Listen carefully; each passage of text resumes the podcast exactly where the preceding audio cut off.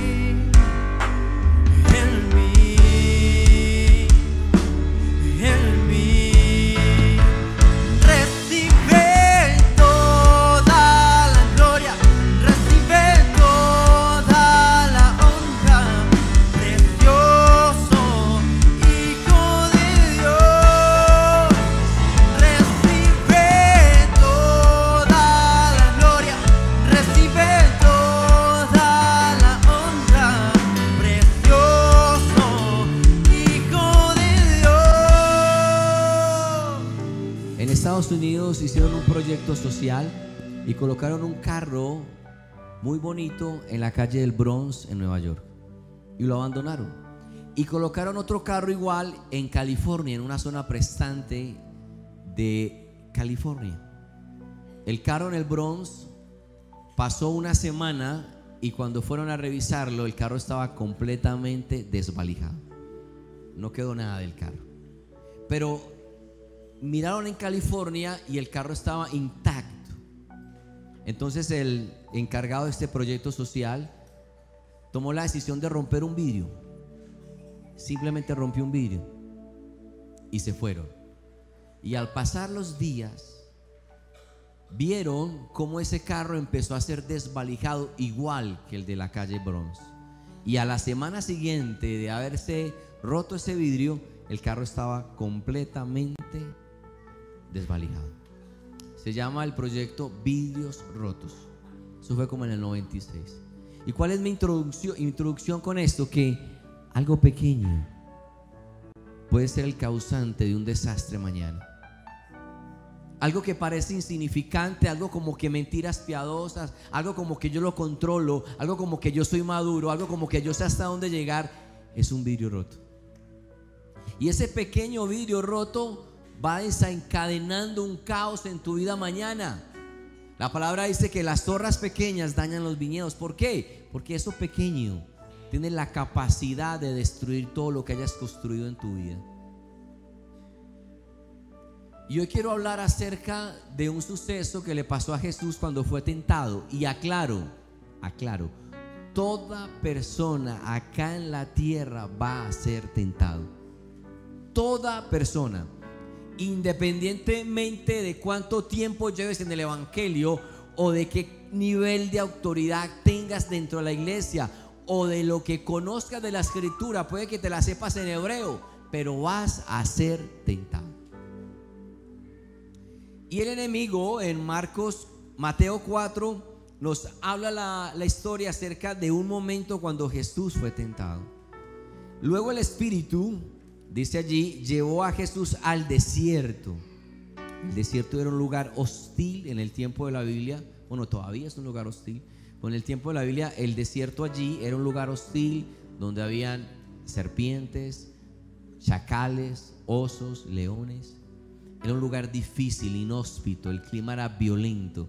Allá fue llevado Jesús. Pero además, para los judíos el desierto era la morada de los demonios. Y Jesús fue llevado al desierto para que el diablo lo sometiera a tentación. Y después de ayunar 40 días y 40 noches tuvo hambre. Otro que quiero aclarar, el número 40 en la Biblia representa una temporada. 40 representa un tiempo específico que un creyente pasa. 40 días duró el diluvio O sea que fue un tiempo específico de juicio. 40 años pasó Moisés en el desierto. Fue un tiempo de preparación. 40 días tomaron los 12 príncipes para espiar la tierra prometida. Fue un tiempo de un examen de la fe. Todos vamos a pasar por tiempos de preparación o tiempos de examen o tiempos de juicio. Es un tiempo donde Dios va a mirar cómo está nuestro corazón y va a purificar las intenciones que tengamos. Jesús está en el desierto 40 días, 40 noches y dice la palabra y tuvo hambre. Y miremos la primera tentación de las tres que le hace el diablo, pero hoy solo quiero hablar de esta, no más hoy esta.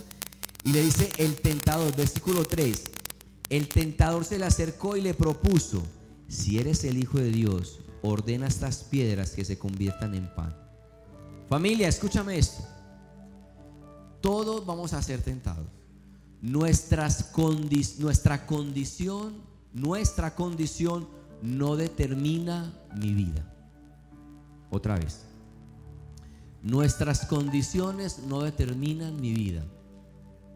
Son mis decisiones lo que determinan mi vida. Otra vez. Mis condiciones. Ah, Es que yo vengo de un un hogar roto. Es que yo fui producto de un abuso. Es que yo vengo de escasez. Es que yo vengo de brujería. Tus condiciones no determinan tu vida. Son tus decisiones las que determinan tu vida. Cada decisión que tú tomes acá va a determinar lo que vas a vivir mañana. Las decisiones que tomaste ayer son las que te están afectando hoy y las decisiones sabias que empieces a tomar hoy es lo que va a marcar tu destino de grandeza mañana. ¿Cuántos me dicen amén a eso, iglesia? Es algo que yo quiero que comprendas, que son tus decisiones. El diablo te va a tentar, pero tú decides. Cada decisión que tomo, cierro esa puerta, rompo esa relación tóxica, quito ese yugo desigual de mi vida, empiezo a tomar decisiones más radicales con el Señor, empiezo a, congregarme más habitualmente, quiero crecer espiritualmente en las escuelas. O sea, esas pequeñas decisiones son las que te van encaminando al destino que Dios tiene para ti. Como también esas pequeñas decisiones es como un vidrio roto en un carro que trae un mensaje que está abandonado. Por eso es importante que tomemos decisiones que nos acerquen al Señor. Y esta historia cuando Jesús es tentado es tan importante que aparece en Mateo, Marcos y Lucas. En de los cuatro evangelios, Dios la dejó registrar en tres. ¿Por qué? Porque todos acá en la tierra vamos a ser tentados. Y las decisiones que tomemos son las que nos van a llevar hacia arriba o nos van a llevar hacia abajo. Cuando yo tenía, cuando estaba en sexto bachillerato, yo me levanté esta mañana y le dije a mi mamá, mamá, no quiero estudiar más, ya lo decidí. Y mi mamá me escuchó, sacó un palo, me pegó y yo, mamá, ya decidí ir al colegio otra vez. ¿Qué hubiera sucedido si mi mamá no me ayuda con ese estímulo del palo a levantarme? Que mi vida hubiera ido boca abajo, cuesta abajo. Porque esa decisión de ella, decirme, no voy a tener vagos acá, te me vas para el colegio y saco ese palo, fue suficiente para yo entender, yo tengo que ir al colegio mejor. Logré terminar mi universidad, me gradué como administrador financiero y eso me ayudó. Familia, cada decisión cuenta. ¿Sí me están oyendo, familia? Cada decisión es importante. Y no importa las condiciones de donde vengas. Yo vengo de un hogar de escasez. Yo vengo de un hogar de trasfondo de brujería, hechicería. Yo vengo de un hogar donde habían drogas y alcohol. Pero mi condición no determinó mi vida. Fueron mis decisiones lo que determinaron mi rumbo acá en la tierra. Como cuando tú decides acercarte a Dios, todo empieza a cambiar. Son tus decisiones. Dile de al lado, decide cosas buenas. Vamos, decide cosas buenas. Decide cosas buenas. Vamos con la primera tentación, que fue lo que le, le hizo el diablo a Jesús. Le- mira, ojo con esto. El diablo le dice a Jesús, si eres el Hijo de Dios, ojo pues la tentación acá, la prueba. Si eres el Hijo de Dios, la primera prueba que va a venir a un creyente es, va a tocar tu identidad. Yo me imagino el diablo hablándole a Jesús en el desierto. Mira Jesús, estás solo, llevas 40 días, nadie se preocupa por ti, a nadie le interesas, tienes hambre. Yo creo que Dios no está contigo. Y empieza el diablo a hablar. Mira, vas a la iglesia, empezaste a buscar de Dios y te diagnosticó una enfermedad en tu cuerpo. Dios no te ama. Dios está enojado. Dios no te quiere usar. Mira, estás yendo a la iglesia, fuiste a un encuentro y llegas el lunes y pierdes el empleo. Dios no está contigo. Esa es la, esa es la prueba que el enemigo empieza a tentar. ¿Y sabes qué es lo peor? Que Satanás empieza a hablarte y usted le contesta, ¿verdad, don Sata? Estamos así de fregados. Porque él empieza a hablar a tu mente y, tú empiezas como a contestar, sí, yo no voy para ninguna parte, mi vida es un desastre. Porque esa es, si eres el Hijo de Dios, no debería estar pasándote esto. Ojo, Jesús ya en el desierto 40 días tiene hambre. Y, y el diablo le dice, mira, si fueras el Hijo de Dios no deberías tener esto. Y empieza a colocar una prueba en las promesas de Dios. Yo creo que me equivoqué. Yo creo que esa palabra no era para mí. Yo creo que estoy confundido. Y empieza el enemigo a tratar de robarte tu identidad como hijo de Dios. Y sabes, yo en la Biblia registra que Jesús no se quejó con Satanás. En la Biblia registra que él no le contestó esa conversación. En la Biblia aparece que lo único que Jesús le contesta es con la palabra. Cuando le dice, escrito está, no solo de pan vivirá el hombre, sino de toda palabra que sale de la boca de Dios. Lo que Jesús le contestó, mira, yo no dependo de lo que veo, sino que yo dependo de lo que creo. Y yo creo que Dios está conmigo y Dios me va a suplir y Dios me va a sanar y Dios me va a liberar porque yo dependo de toda palabra que ha salido de la boca del cielo. ¿Cuántos me están oyendo, iglesia? Dale un aplauso al Señor fuerte. Eso es lo que le contestó Jesús. Yo estoy esperando las promesas de Dios. Escúchame. Puede ser que tú no entiendas lo que está pasando en esta esfera. Y ahí donde el enemigo entra a hablarte, mira, contigo no va a pasar. A ti Dios nunca te va a sacar de ese problema financiero. Tu matrimonio nunca va a ser restaurado. Pero lo que yo quiero que tú comprendas cuando esa tentación venga a tu vida, tú tienes que hablar la palabra. Y tienes que decirle a Satanás, yo sé que Dios es bueno. Yo sé que la voluntad de Dios para mí es buena, agradable y perfecta. Yo, no lo puedo entender todo. A veces no comprendemos por qué ocurren ciertas cosas en, en nuestras vidas. Pero tú tienes que tener algo claro en tu mente. Dios es bueno. Dios es, a pesar que no comprendamos todo lo que pase, tú simplemente vas a estar confiando. Dios es bueno.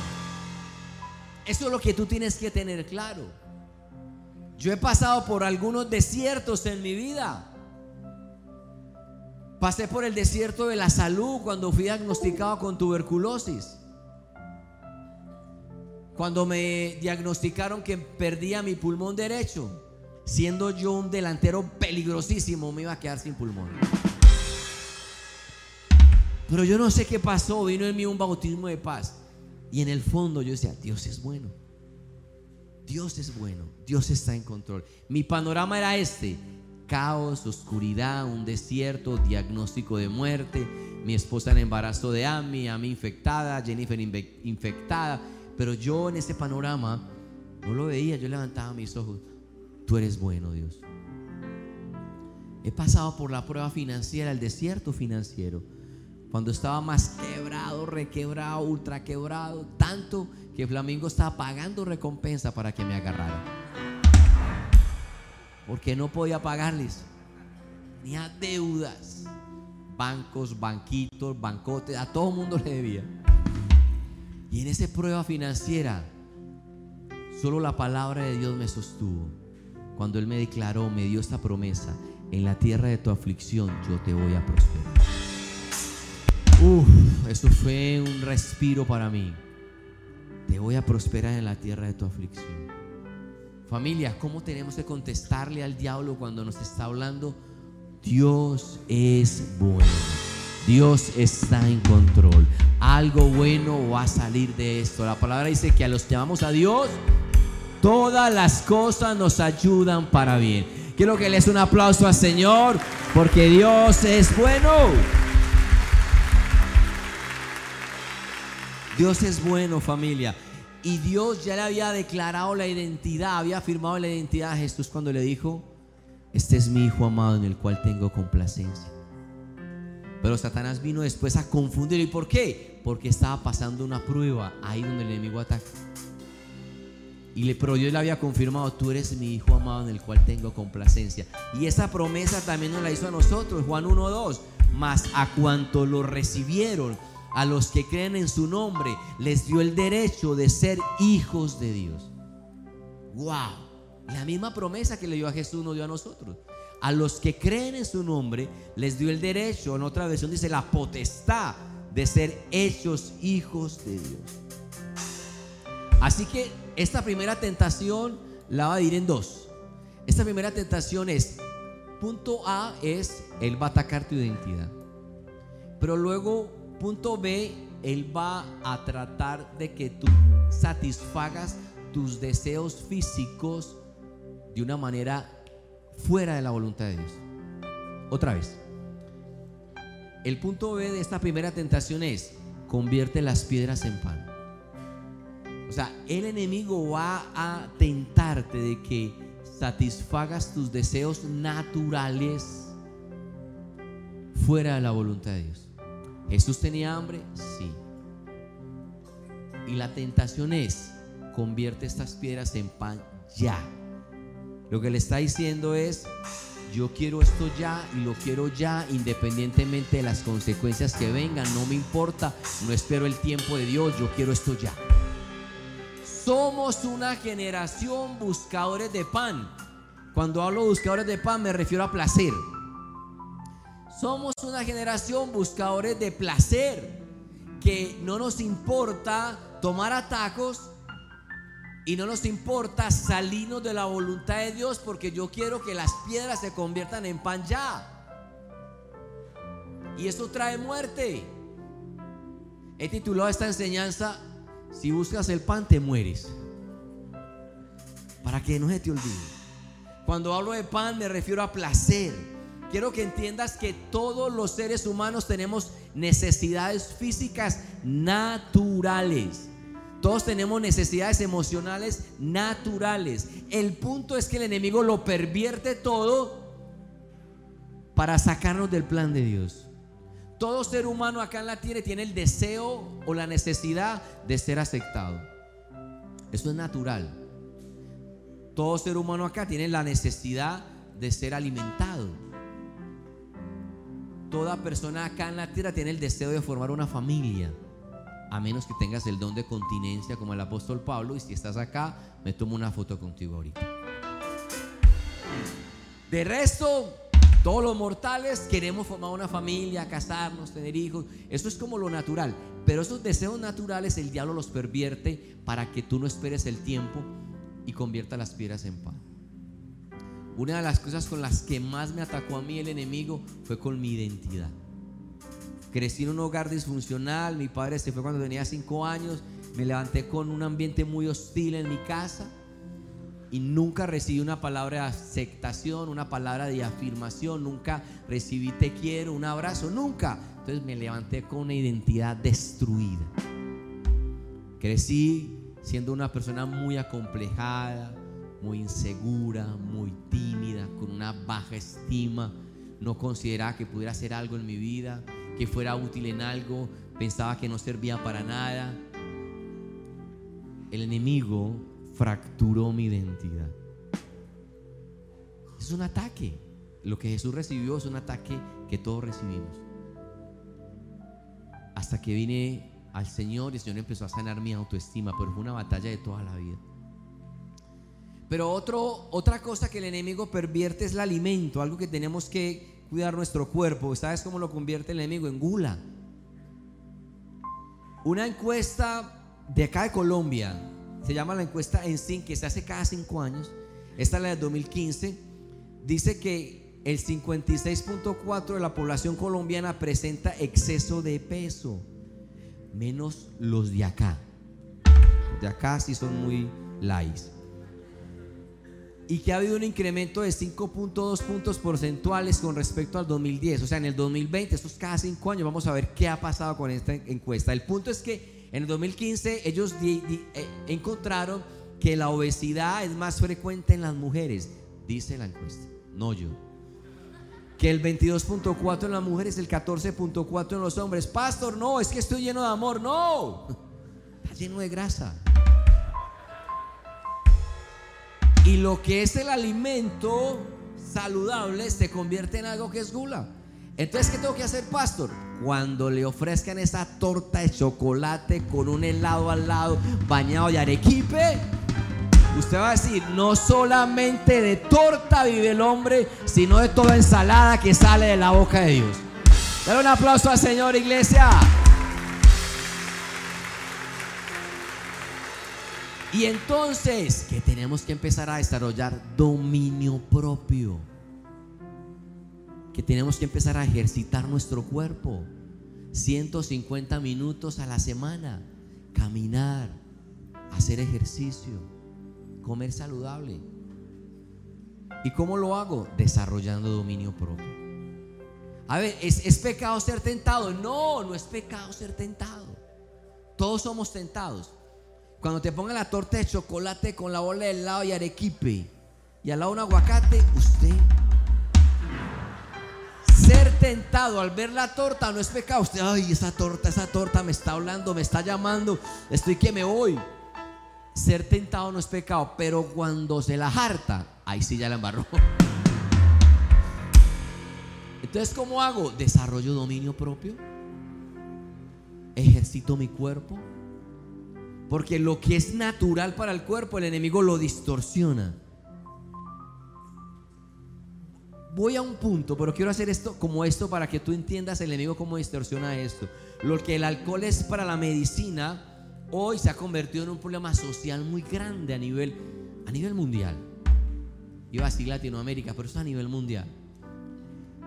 ¿Sabes que en Colombia todo lo bañamos con alcohol, con licor, todo? Si nace un bebé, fiesta. Si cumple 15, fiesta. Si se gradúa, fiesta. Si se casa, fiesta. Si se muere, fiesta. Si Medellín queda campeón, fiesta. Están dudando del poderosito. Somos una sociedad que todo se baña por licor. Licor porque se fue. Licor porque llegó. En, afuera de las universidades de nuestro país, afuera hay estanquillos, licor. Es un problema social muy grande. Empezamos ya con un, dicho, el jueves. Ya empieza desde el jueves. El viernes, que el cuerpo lo sabe. O sea, empezamos a, a crear cosas en nuestra mente. El sábado, ¿cómo me quedo el sábado? Toqué irme y empezamos a bañar todo con licor. ¿Y sabes qué dice la palabra en Proverbios 20? El vino lleva a la insolencia y la bebida embriagante al escándalo. Nadie bajo sus efectos se comporta sabiamente. Nadie bajo el efecto del licor se comporta sabiamente. ¿No los ve que pagan la cuenta de todos? ¿No ve que se suena a la mesa a bailar y aquí a danzar? No, ¿qué tal? ¿Qué pena? Entonces, para cuidar nuestro cuerpo, dominio propio. Para este segundo punto acerca del licor, la palabra dice, no os embriaguez con vino, en lo cual hay solución, sino ser llenos del Espíritu Santo. Sé lleno del Espíritu Santo, sé lleno del Espíritu de Dios. Cuando tú eres lleno, lo de afuera pierde poder. Pero hay que ser lleno del Espíritu Santo. Entonces, ese deseo físico natural que tenemos como hombres y mujeres, el enemigo lo pervierte. Todo ser humano tiene el deseo de formar una familia, de casarse. Todos los hombres y las mujeres somos seres sexuados. Y es natural. Es natural. Pero el deseo sexual está marcado dentro del matrimonio. ¿Y qué ha hecho el enemigo? Ha tomado ese regalo tan bonito de la sexualidad y lo ha pervertido. Ha destruido la pureza de nuestros jóvenes o ha traído divorcio en nuestros matrimonios, como nos decía Jaime la hora de la encuesta.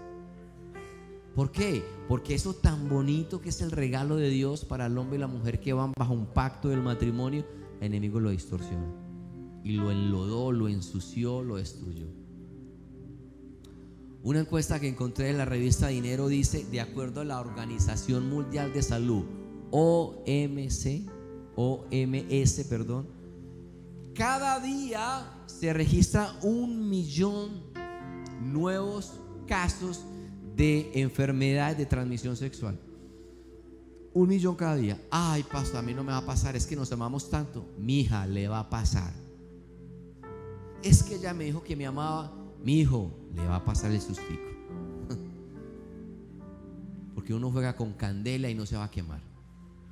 Dice, dice este estudio de la revista Dinero que esto se traduce en que cada año a nivel global se presentan 376 millones de nuevos casos de esta enfermedad de transmisión sexual. Solo la sífilis causó aproximadamente unas 200 mil muertes fetales.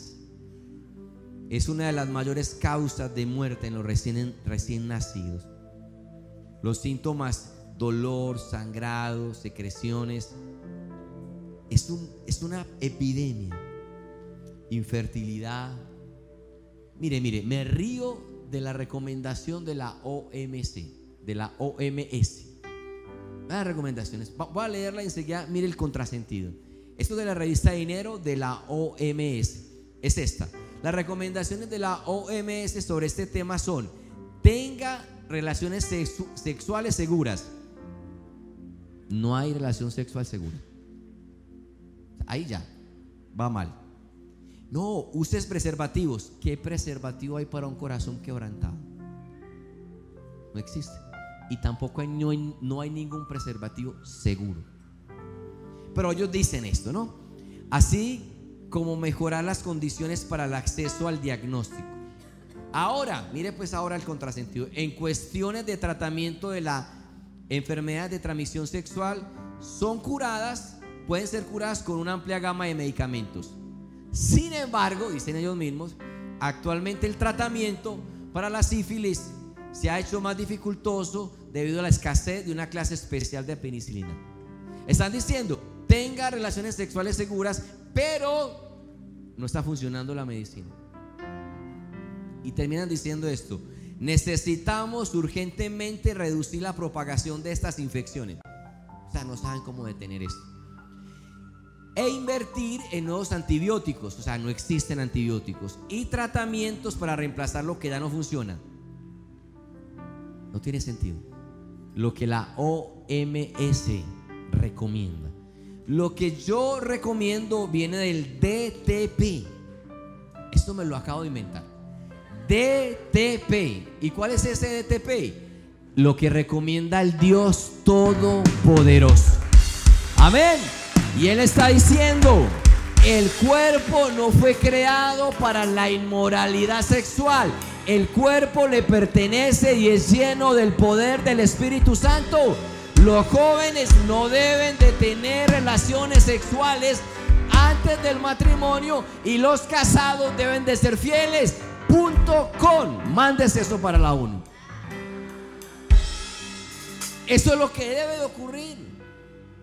Esto es lo que está en la palabra y eso es lo que realmente funciona. El enemigo degrada todo el regalo que Dios nos ha dado en la sexualidad. ¿Y porque yo hablo tanto de este tema? Tanto porque yo quiero que levantemos muros de protección con nuestros jóvenes. Porque yo quiero que levantemos muros de protección en nuestros matrimonios. Honrosos sean todos el matrimonio y el lecho sin mancilla. Yo quiero que comprendas que esto es un juego peligroso donde no quiero que nadie se arriesgue. Las enfermedades de transmisión sexual, varones, se le cae. Se le cae. Con esto no se juega. Jovencitas, no entregues tu cuerpo por una prueba de amor. Es que él me dijo que me amaba. Ministrelo con los cinco ministerios juntos y hágase respetar. Amén, iglesia. Mira lo que dice la palabra acerca de esta realidad en Proverbios 7:21. Con pal- Mira lo que dice Dios. Con palabras persuasivas lo convenció. Con lisonja de sus labios lo sedujo. Hay que cuidar tres portales que yo les enseñé a mis niñas hace rato. Hay que cuidar tres portales. Lo que escuchas, mujeres. Hombre, lo que ves y lo que hablamos. Son tres portales que hay que cuidar. Lo que escuchas, lo que ves, lo que hablas. Y aquí dice, con palabras persuasivas lo convenció. Con lisonja de sus labios lo sedujo. Y, en- él enseguida fue tras ella. Mira cómo, cómo representa Dios esto. Como el buey que va camino al matadero. Esto es fuerte. Como el ciervo que cae en la trampa o como marrano para diciembre. Esa es mía. Hasta que una flecha le abre las entrañas. Como el ave que se lanza contra la red sin saber que en ello se le va la vida. Así que mira qué bonito esto. Hijo mío, escúchame. ¿Se acuerdan cuando la mamá le decía, no, mi hijo, no me dé regalos, hágame caso? No me regalos en Día de Madres, hágame caso. Entonces haz como así, como si yo estuviera diciendo, hijo mío, escúchame, préstame atención a mis palabras. No desvíes tu corazón hacia sus sendas, ni, estras- ni te extravíes por sus caminos. Porque muchos han muerto por su causa, muchos poderosos, muchos intelectuales, mucha gente famosa, artistas, deportistas, hogares sólidos han terminado en la muerte por esta causa de la inmoralidad. Sus víctimas han sido innumerables. Su casa lleva al sepulcro y conduce al reino de la muerte. Familia, el regalo de la sexualidad dentro del matrimonio. Mantén limpia tu casa. ¿Cuál es mi consejo? No saque las moscas, saca la basura para que las moscas no vuelvan. Limpia tu casa. ¿Y qué hago entonces? Desarrolla pureza sexual. Desarrollala.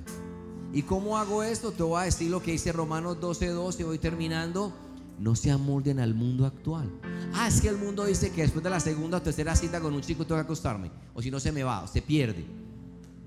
No se, no se amolden al mundo actual. Es en la universidad normal que todo tenga su pareja de este sexo o del otro.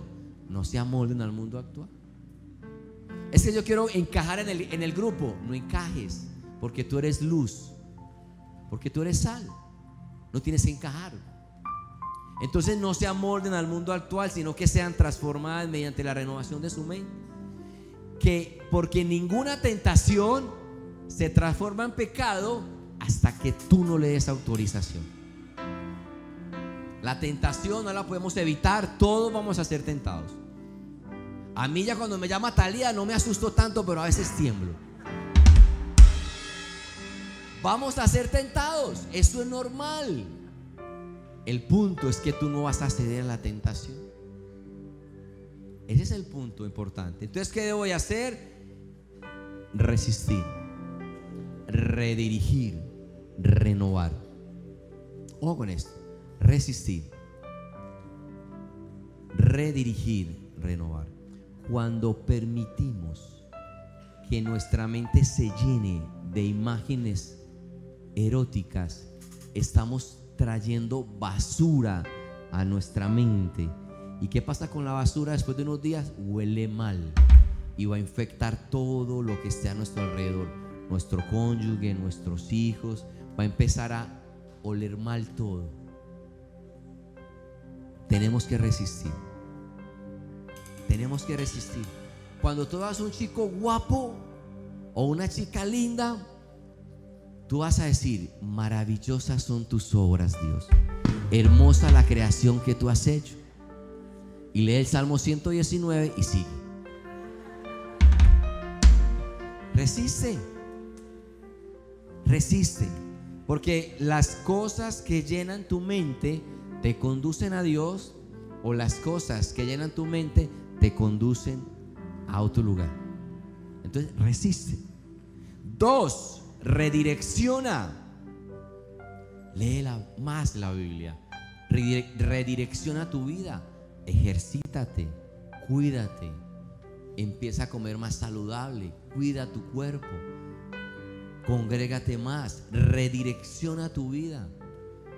Sea una persona de oración. Sea una persona más espiritual. Desarrolla más dominio propio. Empieza a redireccionar tu vida.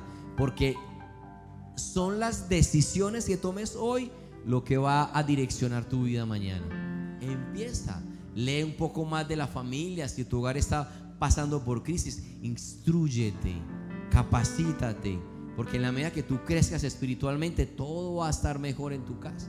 Así que redire- redirecciona tu vida. Y termino con renuévate. Romanos 12.2 dice de nuevo, no se amolden al mundo actual, sino que sean transformados. Transformados quiere decir que hay un cambio interno. Acá adentro tiene que haber cambios. Debe haber una transformación en mi mente, un cambio en mi corazón y empezar a ver las cosas, alinearme más a la palabra de Dios. Y prepárate porque Dios te quiere usar con poder y gloria acá en la tierra. Le un aplauso al Señor por eso. Ponte sobre tus pies, iglesia. Vamos a pedirle a Dios que nos dé dominio propio. Todo esto de lo que hablé hoy necesitamos que el Espíritu Santo sea quien nos capacite, que nos llene, que nos unja. Yo quiero que entiendas que Dios tiene un plan con tu vida, pero tú tienes que resistir. Tú tienes que orar. No permitas pequeñas cosas en tu vida. Cierra esa puerta y empieza a decir, Señor, yo quiero agradarte en todo. Yo quiero resistir, redireccionar, renovar mi mente, porque yo sé que el destino que tienes para mí es de grandeza. Así que esta mañana oramos para que tu presencia nos llene, Señor que podamos ser ungidos, podamos resistir, Señor, que podamos ser luz en medio de las tinieblas. En el nombre de Jesús, vamos. Si tal vez no has tomado buenas decisiones hasta hoy, empieza a orar, a corregir, a redireccionar tu vida. En el nombre de Jesús.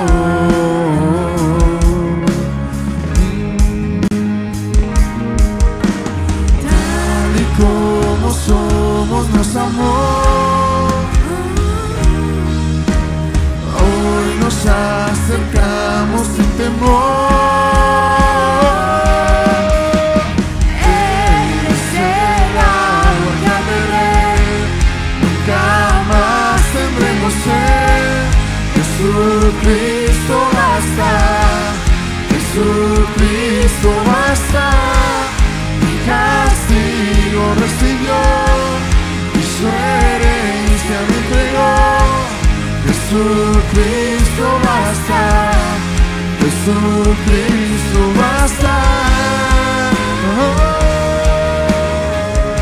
¿Sabes qué? Sale el avión, esto fue una historia real, y le dan las coordenadas al piloto, y las coordenadas eran 27.0 para llegar a su destino. Pero él escribió 2.70, un pequeño punto hizo que esa tripulación completa se estrellara en las selvas de Brasil al quedarse sin combustible el avión. Y todos murieron. Un punto. Donde debía ir lo colocaron mal. Familia, no abras puertas. Cuídate. No cambies tu bendición por un plato de lentejas. Porque lo que Dios ha marcado para ti es un destino de grandeza. Así que dile, Señor, voy a cuidar el llamamiento que tú me has hecho, Señor. En el nombre de Jesús. En el nombre de Jesús. Jesucristo basta. Santo. Jesucristo basta. Así que los bendigo en esta hora con una autoridad mayor para resistir. Bendigo tu vida con un mayor temor de Dios en tu corazón, que ese es el principio de la sabiduría, el temor a Jehová. Bendigo tu matrimonio. Bendigo el hombre o la mujer que Dios va a colocar en tu camino para formar familias saludables y estables. Les bendigo y les amo en el nombre de Cristo Jesús. Amén, iglesia. Dios los bendiga a todos. Muchas gracias. Bendiciones. Bendiciones a todos. Pagamos un lugar, hoy seremos tu señal. Quiero ser un vaso útil para ti. Mi vida, te entrego mi aliento. Anhelamos ser la luz y sal de esta generación.